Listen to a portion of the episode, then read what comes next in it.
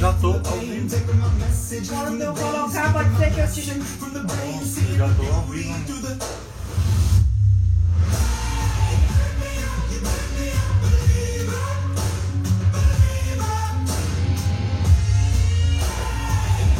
É isso aí, galera. Sejam todos mais uma vez bem-vindos. Mais uma live aqui da Inject Med, segunda live da Inject Med. Agradeço já agora, desde já, a todos que tiraram um pouquinho do seu tempo para nos ouvir. Esperar daqui a pouquinho o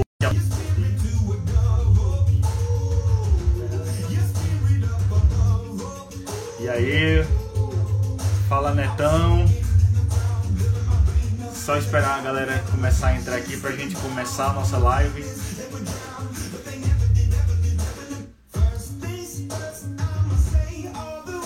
Fala, Iguinho. Seu Júnior.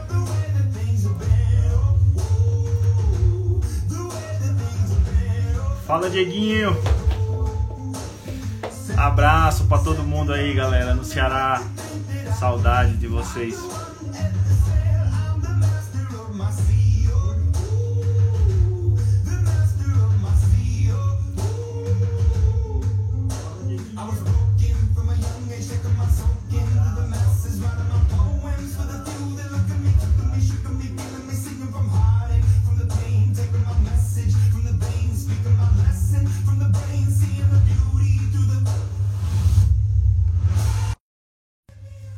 Papito, mandei o convite aí pra ti, brother.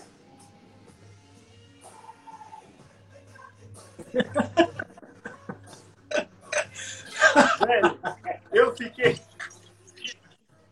A Carol tá com música. E aí ela foi veio me avisar que tava falando e tava saindo a música. Eu disse, eu já tô ao vivo. Simples assim. Tô- E aí, meu irmão? Fala, Dodó! Peraí, deixa eu baixar. Deixa eu tirar a música aqui. Deixa.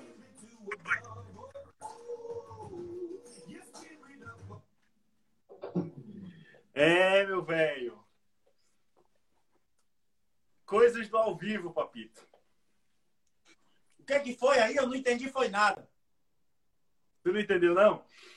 É, a, a música tava no celular da Carol. E aí ela começou a ver a live junto e tava saindo a voz dela e a voz, minha voz na, na música. Ah, entendi, entendi. a caixinha. E aí ela veio A me avisar. Eu conexão- disse, eu já tô ao vivo. Ô, Ítalo, a tua conexão aí, ela tá, Oi. é, tá boa? Tá no 4G ou tá no Wi-Fi? Tá no Wi-Fi, tá no Wi-Fi. Qualquer coisa eu troco aqui. Tá ruim aí a conexão? Quer trocar pra ver se melhora? Porque eu não tô te, eu não tô te vendo direito, não. Tá, deixa eu, deixa eu trocar aqui rapidinho então. Mas será que não cai, hein, velho?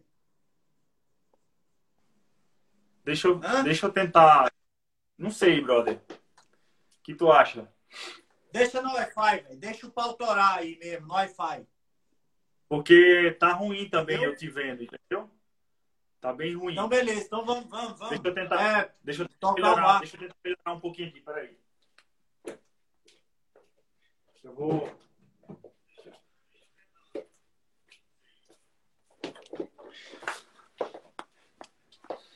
Fechou. Vê se melhora alguma coisa, brother.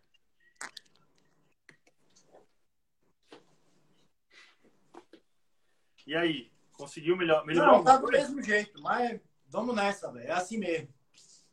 Fechou, fechou.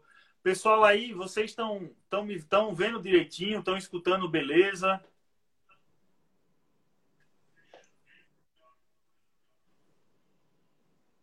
Tá todo mundo ouvindo, galera? Galera, vocês estão me ouvindo bacana?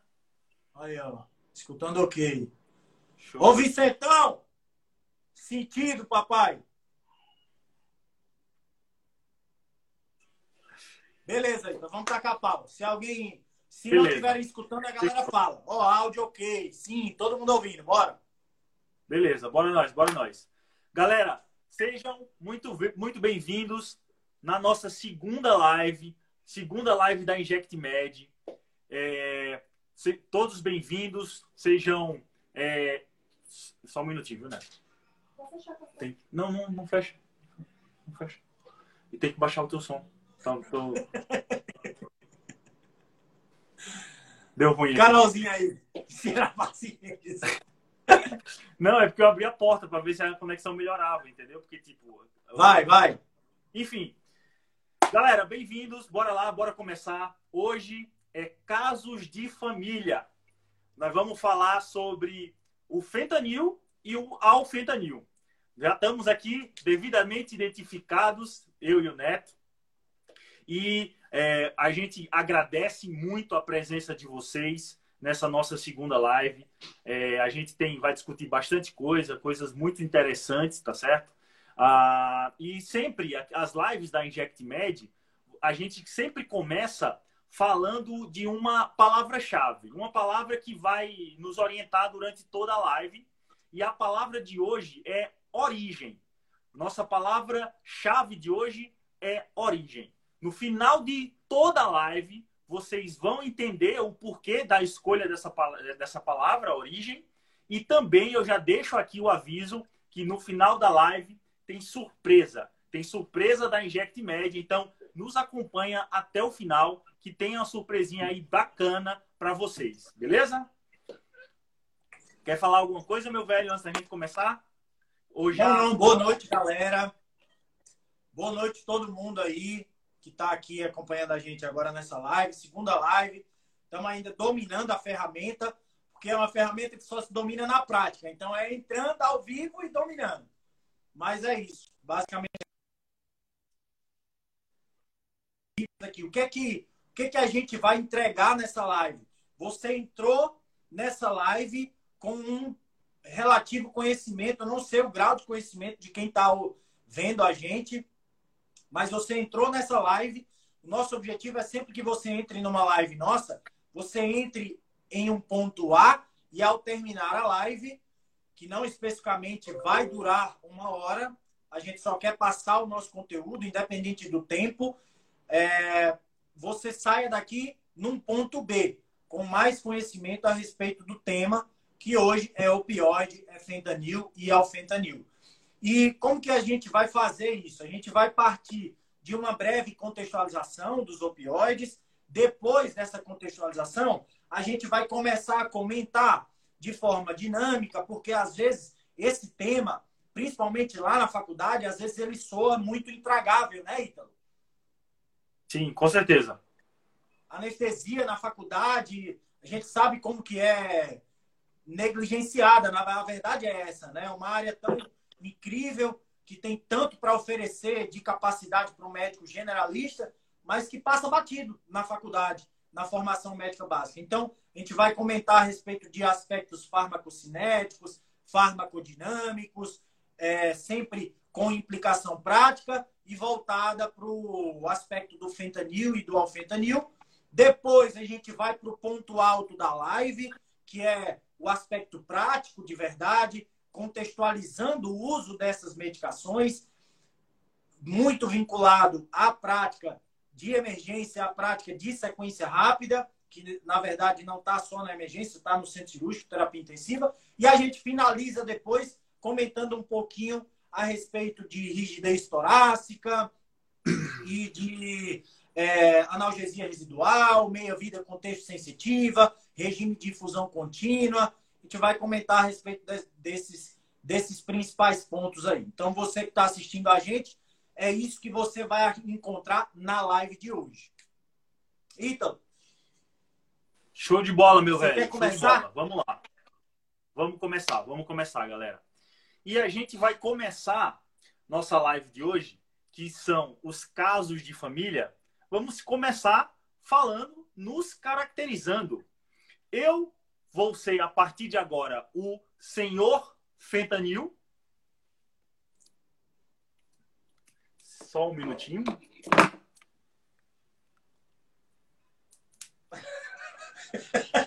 ele bigodone. O Francisco vai virar o garoto, meu filho, o alfentanil.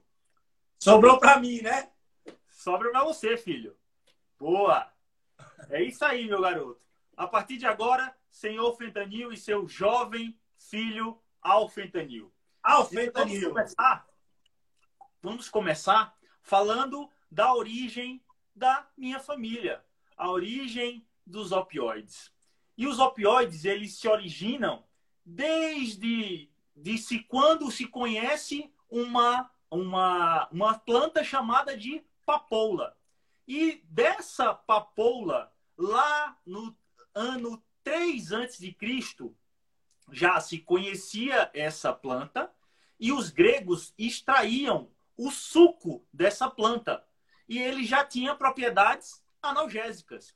O suco dessa, dessa planta, o nome ópio, vem justamente porque ópio, lá na língua grega, significa suco.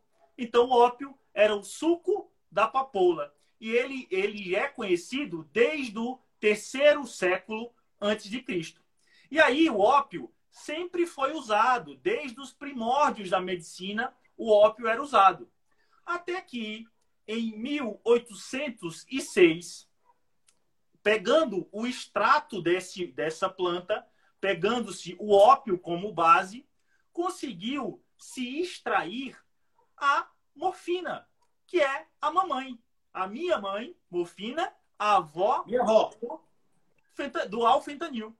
Então, a mamãe nasceu em 1806, a mamãe morfina.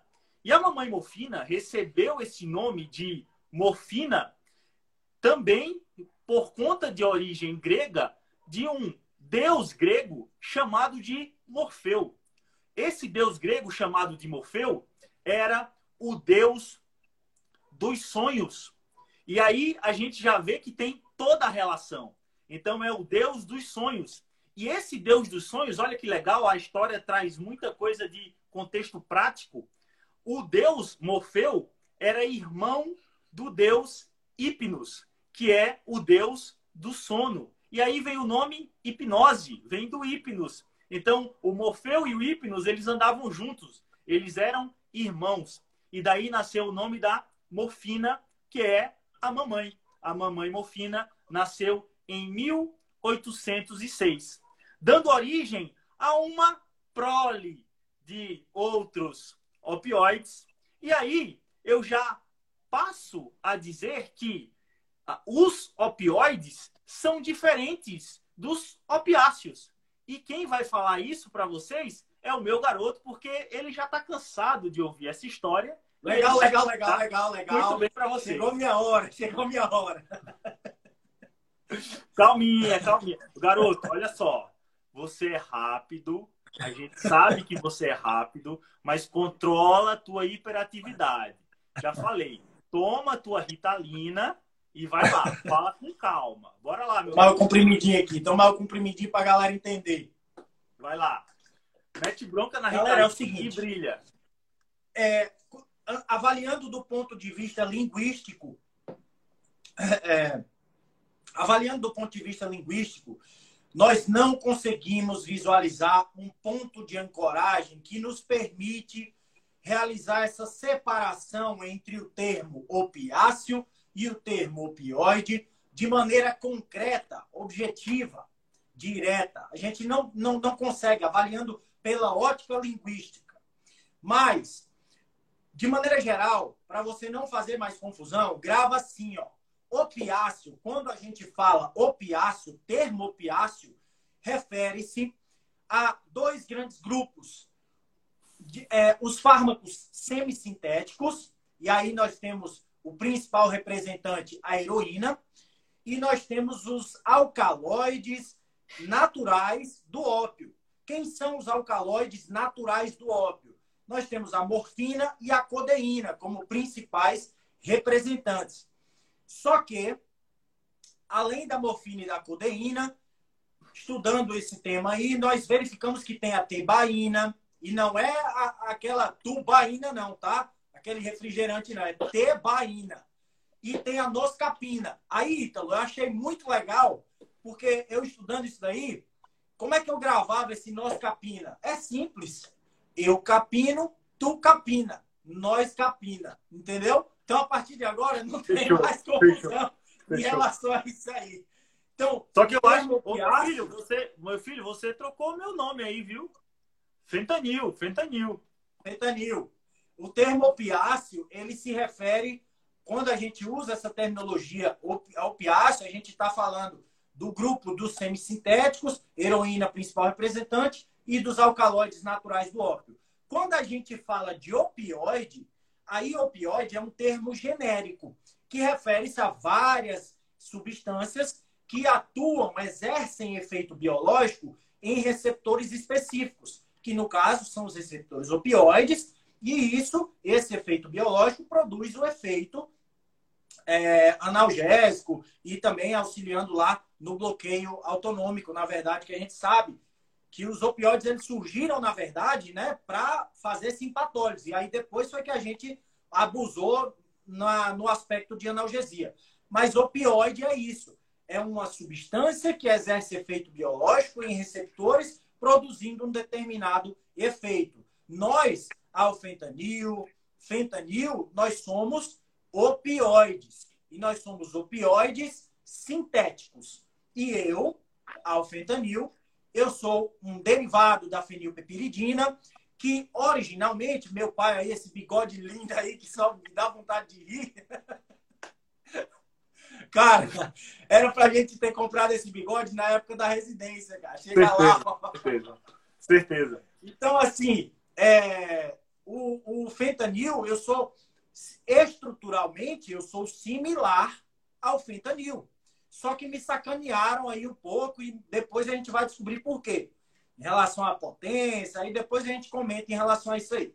Mas, estruturalmente, eu sou similar ao meu pai. Eu sou similar ao fentanil.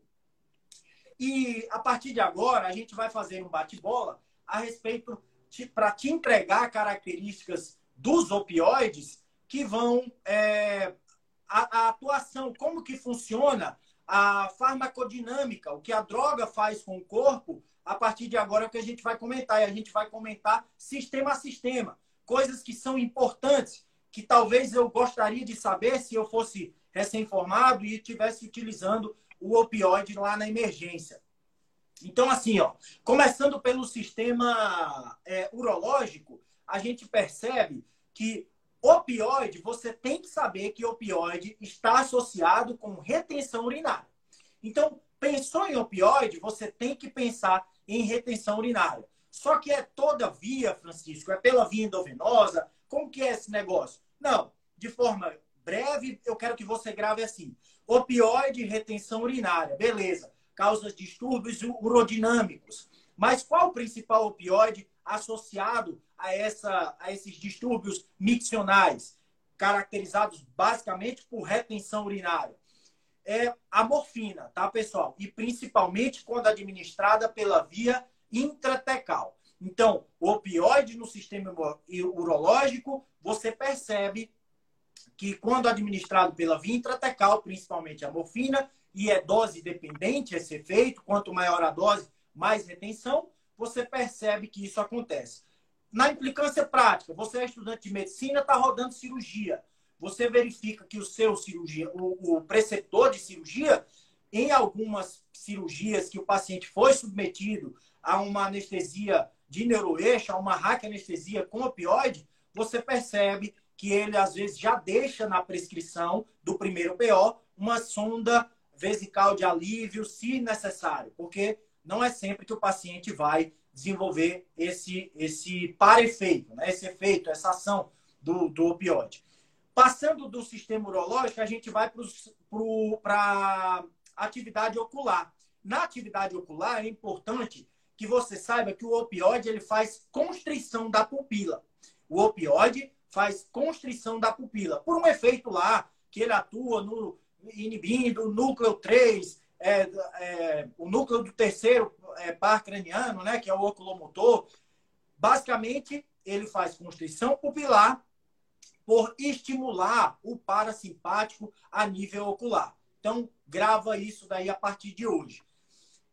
Próximo passo muito interessante, náusea e vômito, cara. Se você utiliza opioide, se você vai fazer morfina numa cólica nefrética, sei lá, se você lançou mão de opioide na emergência, você tem que saber que opioide é um fator de risco conhecido, sabidamente conhecido, para náuseas e vômitos. No nosso contexto, é náusea e vômito pós-operatório, porque o cara acabou de sair do trauma, que é a cirurgia. No contexto da emergência, seria náusea e vômito pós-uso de opioide.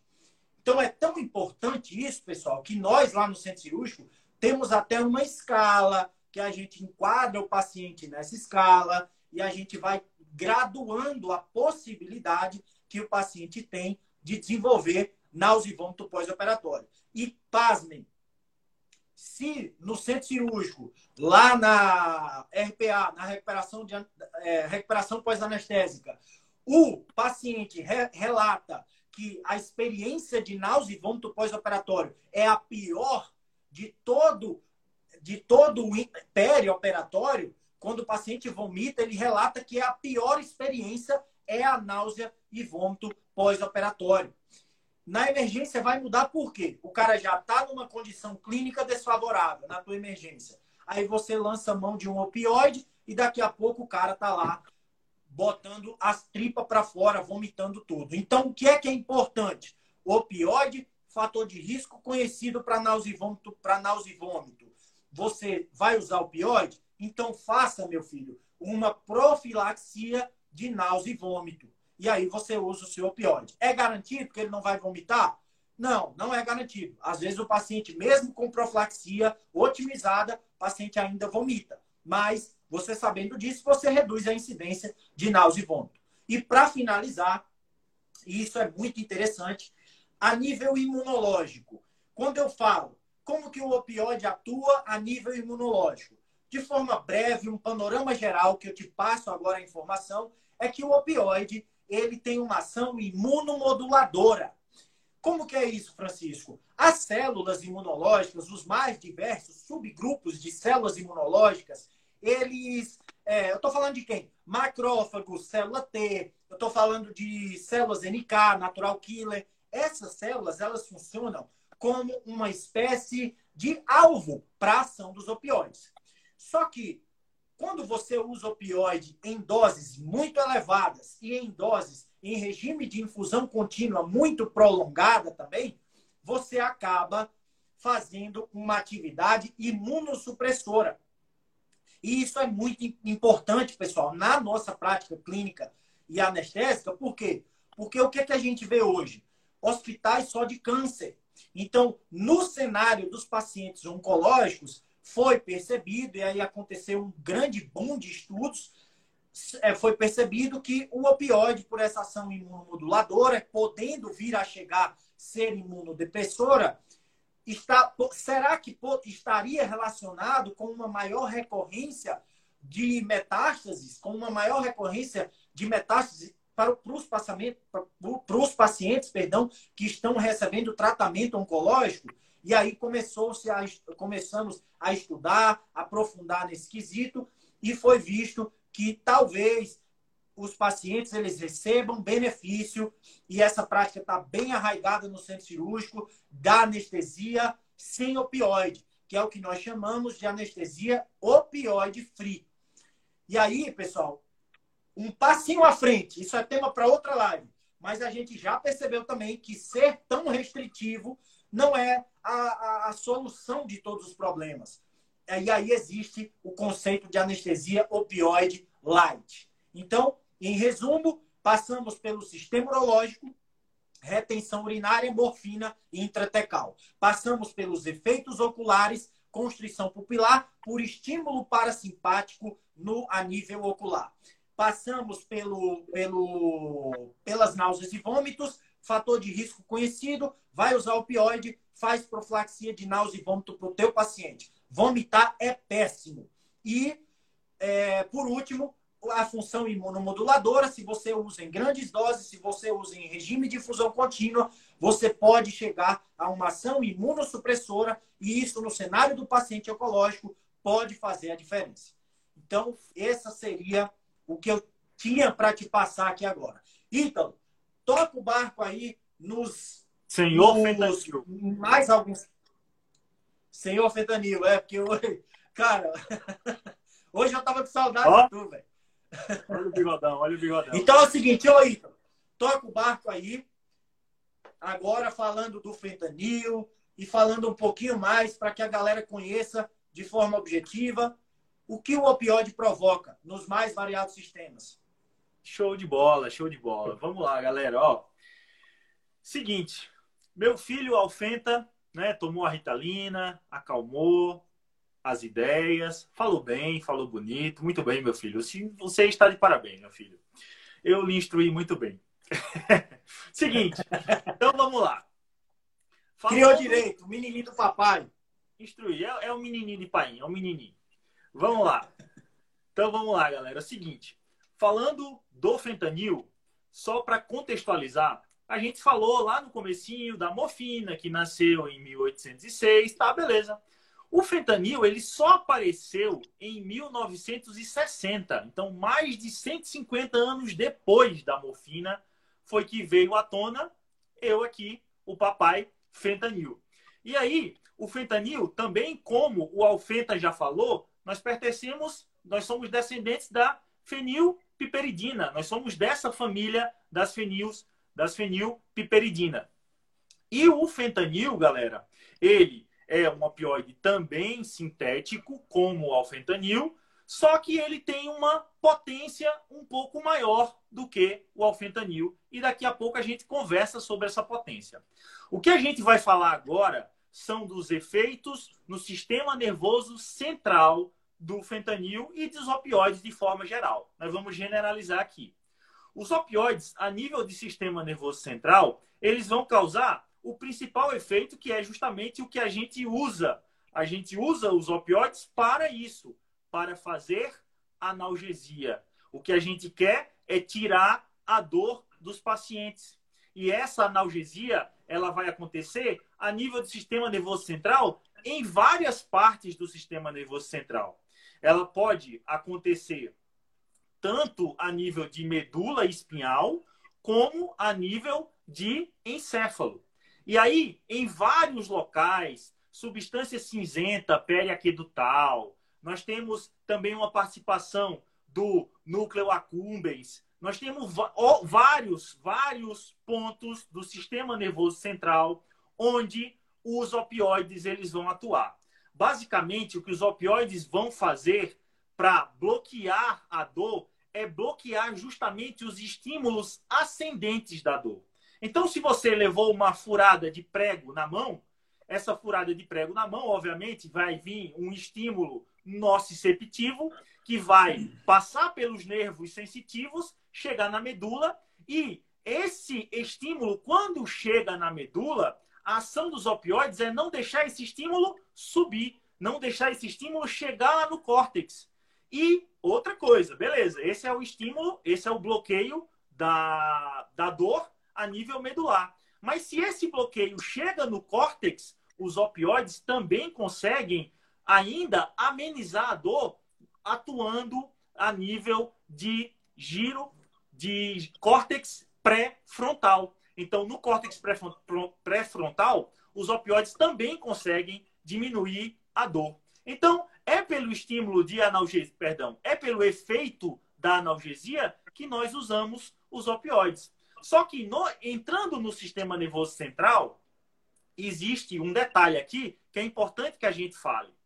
É, dentro do sistema nervoso central, os opioides eles acabam diminuindo também a, a liberação de, de receptores, de alguns receptores. Dentre esses receptores, eles inibem um pouquinho os receptores GABA. Eles diminuem a ação do GABA. E agora é onde mora o detalhe. Presta atenção.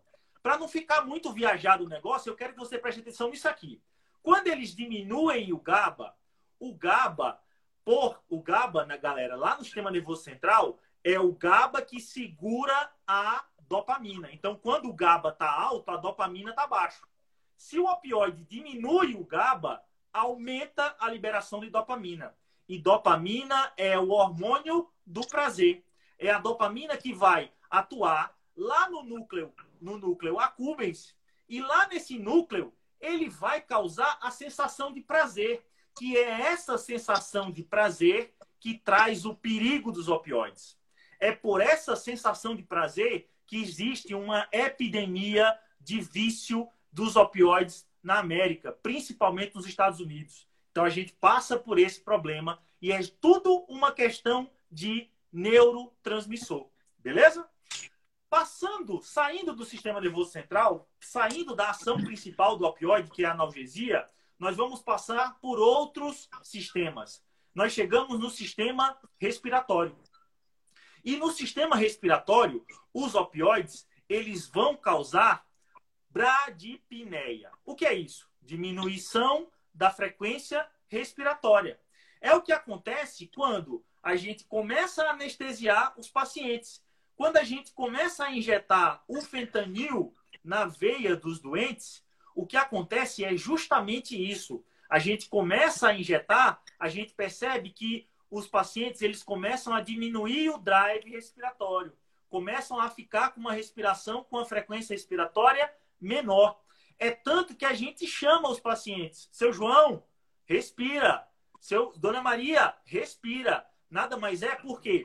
Porque os opioides, eles podem causar até uma apneia, ou seja, fazer o paciente parar de respirar, dependendo da dose que você use dos opioides. Só que é uma apneia sem perda de consciência. E é isso que é legal. Se é uma apneia sem perda de consciência, se você chamar o seu João, se você chamar a Dona Maria, ela vai lá e vai atender, ela vai respirar.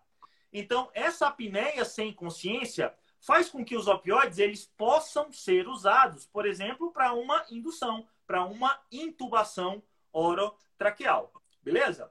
Ainda no sistema nervoso central, os opioides eles diminuem todos os reflexos, desde via aérea superior até via aérea inferior. E é essa diminuição dos reflexos que também ajuda na intubação orotraqueal, quando a gente usa os opioides para induzir os nossos pacientes. Beleza?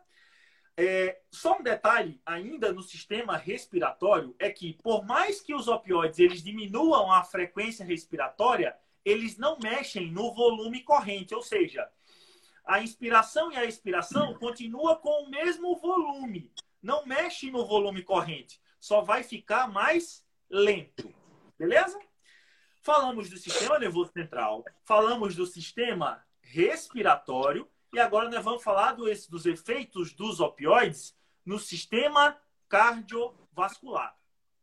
E no sistema cardiovascular, é legal porque o efeito dos opioides é de diminuição da, do tônus vascular, é de diminuição da frequência cardíaca. E tudo isso ocorre pelo quê, Ítalo? Galera, grava o seguinte conceito.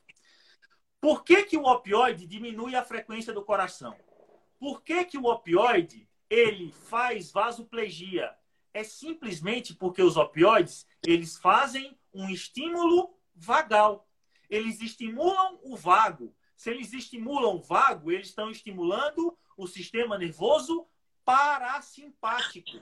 E o sistema nervoso parasimpático faz bradicardia. O sistema nervoso parasimpático faz vasodilatação. E, é, e são por esses efeitos no sistema cardiovascular que os opioides eles também podem fazer uma diminuição do fluxo sanguíneo em alguns órgãos. Por quê? Se o meu paciente agora está com o coração batendo mais lento, se esse meu paciente ele está vasodilatado, esse paciente vai tender a fazer hipotensão, vai tender a diminuir o fluxo sanguíneo para o cérebro, vai tender a diminuir o fluxo sanguíneo para o fígado. Então, o uso dos opioides acaba interferindo no metabolismo hepático de outras drogas. Beleza, galera? Então é isso. Dos efeitos nos sistemas, é isso que a gente tinha para falar, beleza? Ítalo, olha só. Pode falar. O Carlos, Carlos Magno, né? Tá, tá de plantão ele agora. Ele perguntou: os efeitos depressores respiratórios sempre ocorrem ou é dose dependente? De forma breve, Dose a gente dependente. esclarece. Dose dependente, Carlos. Dose dependente, tá? Quanto maior a dose, maiores serão os efeitos. Mas eles sempre ocorrem. Se você injetou Exatamente. pouco ou muito opioide, Exatamente. a bradipneia ela vai acontecer, a, A redução do limiar hipóxico vai acontecer. Então é dose dependente, mas sempre ocorre. A variação é só na, na quantidade, né? Tipo, pode ir desde uma bradipneia até uma apneia. Aí é Apneia. a dose que você estiver usando que vai fazer essa diferença, beleza? E aí, galera, falando agora sobre potência, eu posso dizer que a minha mãe, ela, a minha mãe Mofina, ela me alimentou bem. Ela me deu muito cuscuz, muito ovo, e eu saí com uma potência maior, 100 vezes maior do que a potência analgésica da minha mãe Mofina. Meu filho, o Alfenta, infelizmente perdeu um pouquinho da potência. Eu falei para ele: come cuscuz, come ovo, mas ele só queria tomar todinho, deu nisso aí. Não, cara, o que, que é isso? O que, que é isso? Olha só, em relação à potência, pessoal, a gente vai ter um vídeo aqui na InjectMed destrinchando essa relação de potência de, de todos os opioides. Partindo da morfina, que é que funciona como uma opioide mãe mesmo, como a gente está comparando ela aqui, uma espécie de marcador central mesmo, que, que permite com que a gente compare todos os opioides baseado na potência da morfina. Ela é o marcador central. Mas olha só, eu sou, eu tenho uma estrutura similar, afinal esse bigodudo aí é meu pai, ao fentanil. Beleza, mas me sacanearam na potência. E não foi culpa minha. Foi espermatozoide fraco isso daí.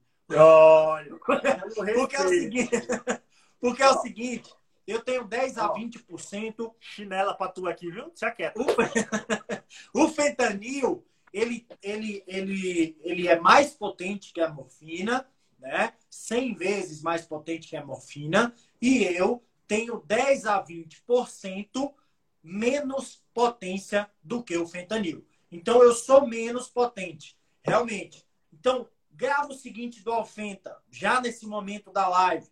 É, o Alfenta, ele é um, tem estrutura similar ao fentanil, mas ele tem um início muito rápido, e a gente vai explicar isso. Ele tem uma meia-vida de eliminação mais curta e uma menor potência. Tá? Então, quando compara-se com o fentanil, você pode gravar isso a respeito de mim, do alfentanil. É, mas tem, um, tem, um, tem uma questão aí. É, Fale. Quando a gente. A vida é justa, né? A vida é justa. Ela sempre compensa você de, um, de uma forma ou de outra. Eu sou menos potente que o senhor, meu pai. Mas, quando o assunto é sequência rápida, tá batido o martelo. É alfentanil e ponto final. Você concorda comigo? Concordo, meu filho, com certeza. Se tratando de sequência rápida, você é o opioide da sequência rápida. Beleza, chegou minha hora. Esse é um dos pontos altos da minha história. É o que eu conto para todos os meus colegas, que eu sou um dos mais rápidos da minha família. Eu e o Reni Fentanil, aquele primo lá, chato, que sempre quer, quer competir comigo, chegou querendo já me tirar do regime de fusão contínua, mas na sequência rápida, eu continuo sendo o cara, quando eu estou disponível, é lógico. Porque eu sei que meu pai é mais barato e é mais disponível. Mas olha só, falando aqui do alfentanil, pessoal, por que, que a gente bate o martelo dizendo que quando disponível para sequência rápida de indução e intubação, você tem que utilizar o alfentanil. E a live é de alfentanil, mas se você tiver de remifenta também, ele também é um fármaco excelente para sequência rápida. Mas a live é de alfenta e de fenta. Então, vou puxar a sardinha para o meu lado aqui. Olha só, para que você entenda isso, a gente tem que puxar um conceito farmacocinético lá da época da faculdade, bem prático, direto e rápido. quanto maior a lipossolubilidade, quanto maior a solubilidade lipídica, mais rápido e mais fácil esse fármaco, essa substância, passará e alcançará o sítio efetor, o local de ação, a biofase, o sistema nervoso central. Vai passar a barreira hematoencefálica que nem vê. Então, quanto mais lipossolúvel, mais rápido o início de ação. Você tendo essa base, esse conceito básico farmacocinético, agora eu posso te explicar por que, que o alfentanil é o cara da vez quando o assunto é sequência rápida. Por quê? Olha só, imagina que você está no seu plantão e você vai fazer uma sequência rápida. Você aspirou o fentanil ou aspirou o alfentanil. O que é que você acabou de aspirar? Você acabou de aspirar uma base fraca. Os opioides são bases fracas. Essa base, esse fármaco, essa base fraca, quando você pega essa base fraca e você injeta no intravascular do paciente, ele está num solvente, numa espécie de solvente. Então, ele vai ser dissolvido. Então, eu peguei a base fraca e injetei. Depois que entrou na borrachinha, papai, não tem mais saída. Entrou, tá lá, não tem como aspirar mais. E aí ele vai ser dissolvido para uma fração não ionizada e uma fração ionizada. A fração não ionizada é a que eu quero te chamar a atenção, porque a fração não ionizada ela é mais solúvel em lipídio, ela é mais lipossolúvel. E quando eu penso em alfentanil, eu estou falando que eu tenho, eu sou o opioide que tenho mais cerca de 89, 90% das minhas moléculas, quando dissociadas, estão na forma não ionizada. Espera aí. 90% é não ionizada. E a não ionizada é mais solúvel em lipídio.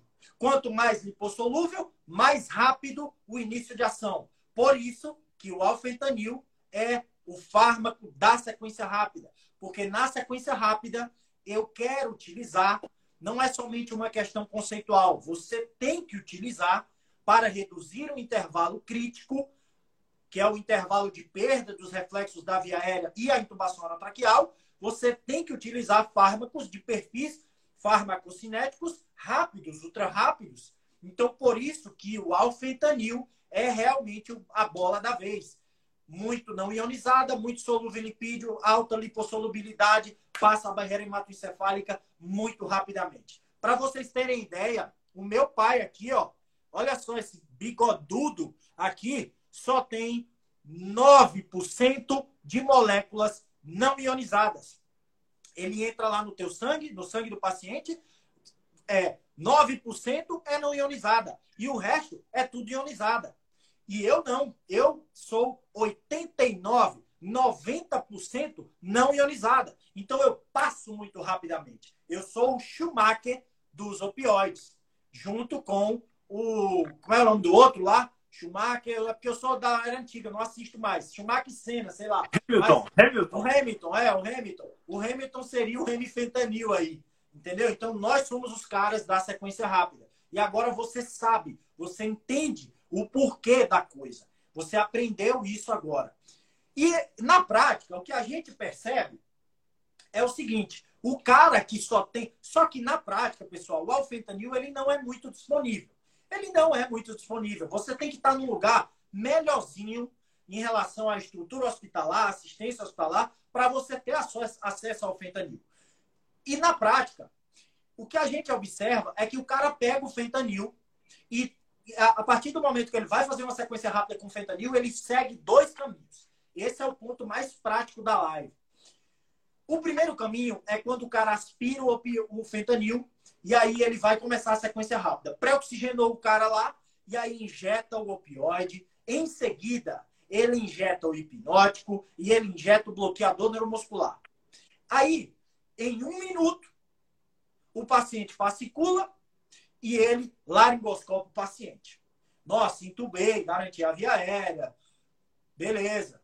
Mas agora, você bate o olho lá no monitor e o monitor tá uma pressão arterial média de 120. Estourou pressão arterial sistólica e diastólica.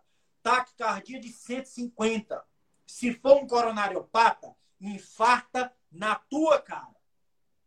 Então, esse é o cenário de número um. Injetar tudo de uma vez e laringoscopar e entubar. Não é disso que o teu paciente precisa. O cenário número dois é o cenário que a gente recomenda. Se você só tem fentanil, cara, engole o choro e faz desse jeito que a gente vai te falar agora.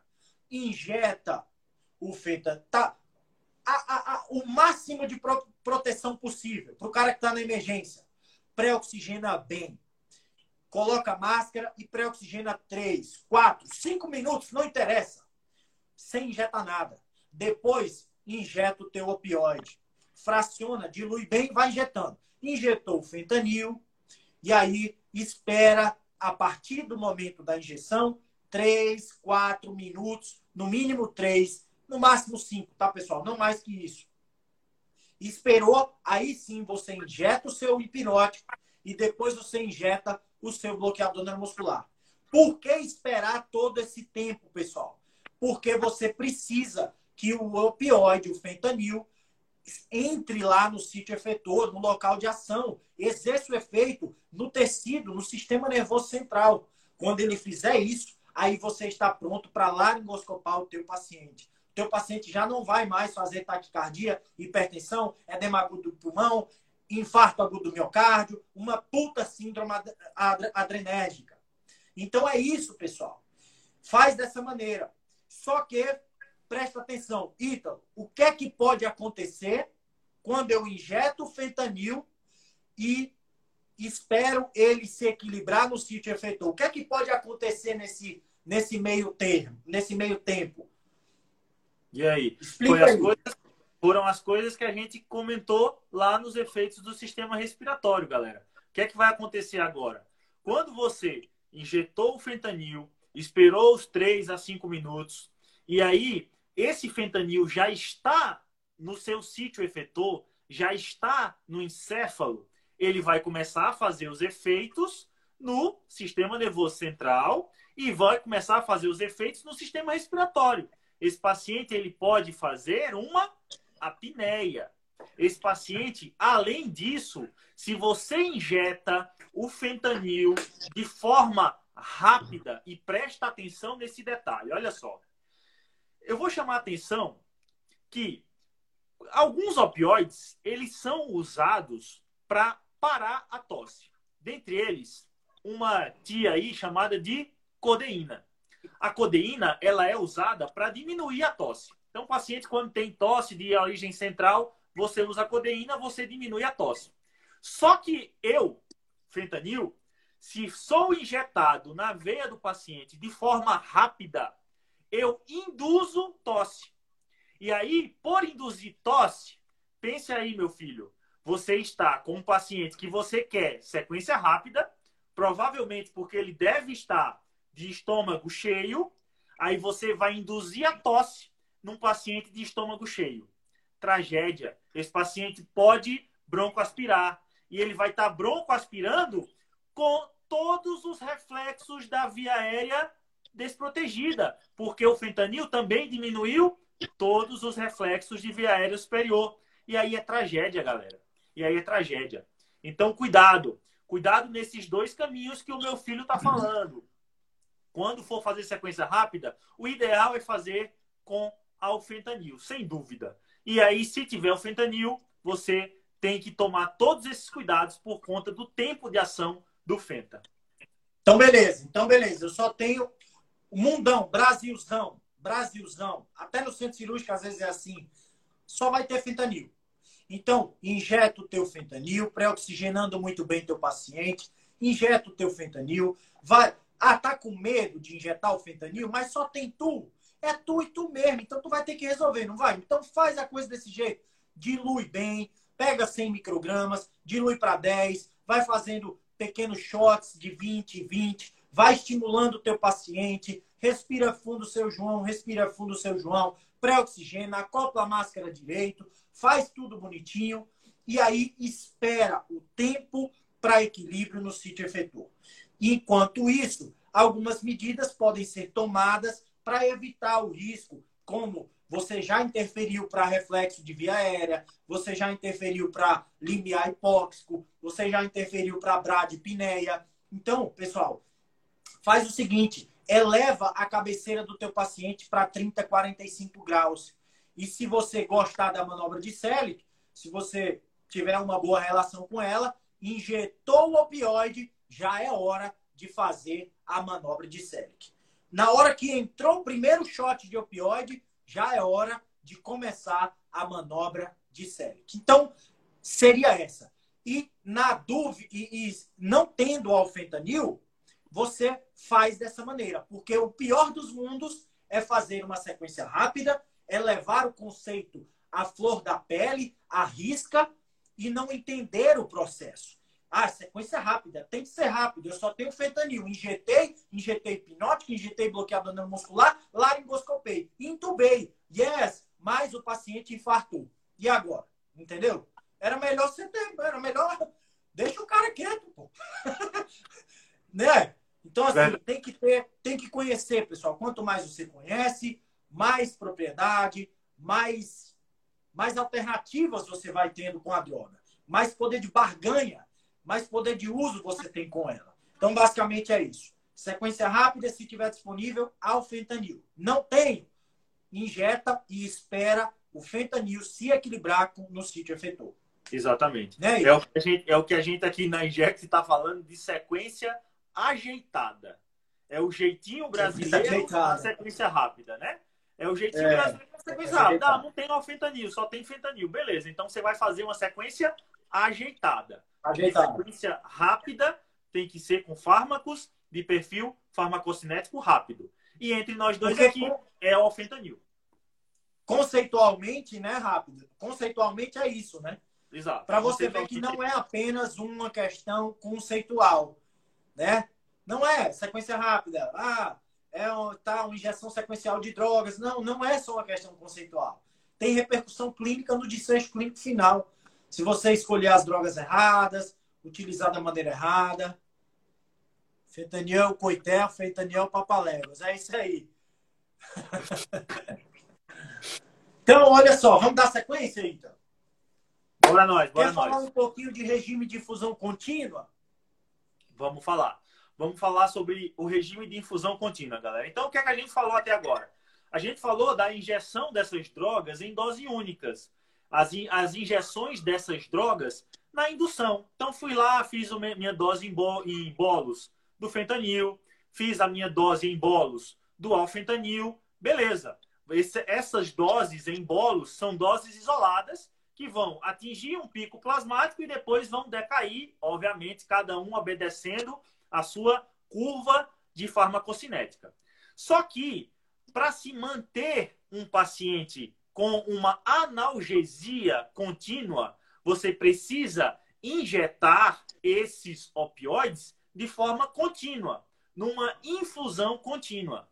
E aí o que se percebeu, meu filho, foi que quando se injeta os opioides ou qualquer outras, outra medicação que seja injetada de forma contínua, a farmacocinética não é igual a quando se injeta uma dose em bolos.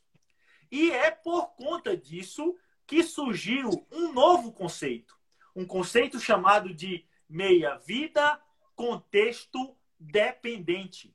Essa ou meia-vida contexto sensitiva. Essa meia-vida contexto dependente ou meia-vida contexto sensitiva, ela estuda os fármacos quando são injetados em infusão contínua se eu fizer uma infusão contínua de fentanil, ou se eu fizer uma infusão contínua de alfentanil. Qual é o perfil que esses fármacos vão obedecer? E aí, galera, a gente chega no conceito de meia-vida contexto dependente, que nada mais é do que meia-vida, ou seja, é o tempo para cair pela metade. É a meia-vida quando se usa infusão contínua, ou seja, se eu estou usando, por exemplo, alfentanil em infusão contínua e ele está a um nível, vamos dizer aqui, um nível de 10. no plasma, ele está com um nível de 10 no plasma. Para ele sair do nível 10 até o nível 5 no plasma, quando ele vinha em infusão contínua, para sair de 10 e cair para 5, ou seja, para cair metade da concentração plasmática do alfentanil no plasma, esse tempo que levou para essa queda eu chamo de meia-vida contexto dependente. Então, é o tempo para se cair metade da concentração plasmática da infusão. Esse tempo eu chamo de meia-vida contexto dependente. Nos opioides, a meia-vida contexto dependente mais favorável é a do primo do alfenta, o remifentanil. O remifentanil, você pode fazer infusões prolongadíssimas. Você pode fazer infusões de dias, por exemplo, do remifentanil e você praticamente não vai ter nenhuma alteração no tempo de meia-vida. Então, se o remifentanil, por exemplo, demora em torno de 10 minutos, vamos dizer assim, vamos dizer um número específico, um número hipotético. Se o, se o remifentanil demora 10 minutos para ter uma, uma queda da concentração plasmática pra, pela metade, para cair esse tempo de meia-vida contexto dependente, não importa quanto tempo eu fiz de infusão. O, o remifentanil, ele é tão bom que a gente chama, que a gente diz que o remifentanil tem uma meia-vida contexto independente. Ou seja, tudo isso vem porque o remifentanil ele é degradado no próprio plasma. Ele não precisa ser metabolizado no fígado, ter, ter passagem renal. Ele não precisa. Ele é degradado por esterases plasmáticas. Coisa que não acontece nem comigo, nem com o meu filho. A gente precisa do fígado para ser metabolizado.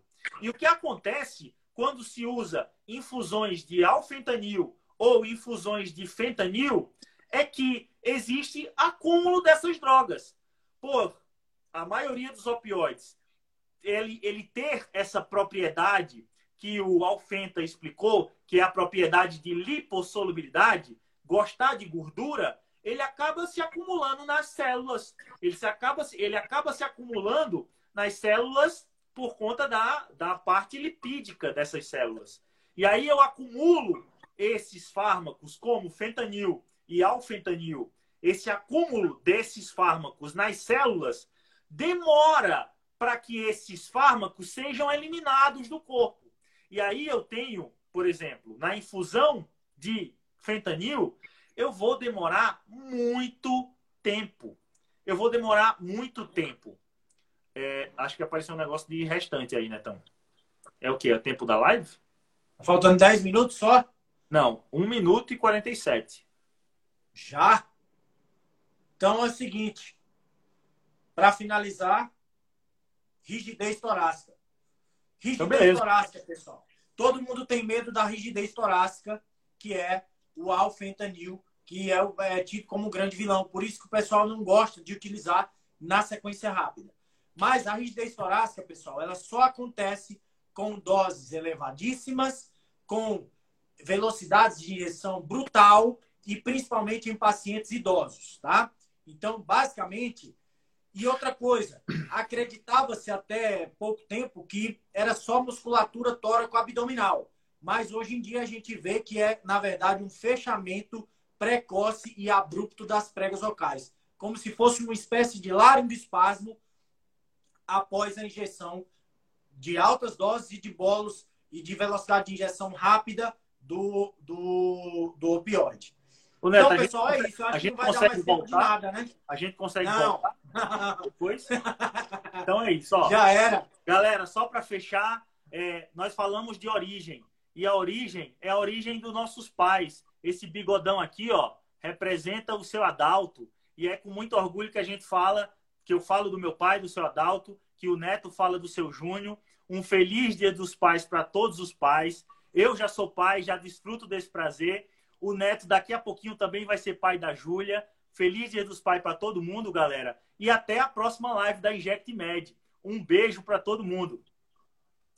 Valeu, valeu. valeu.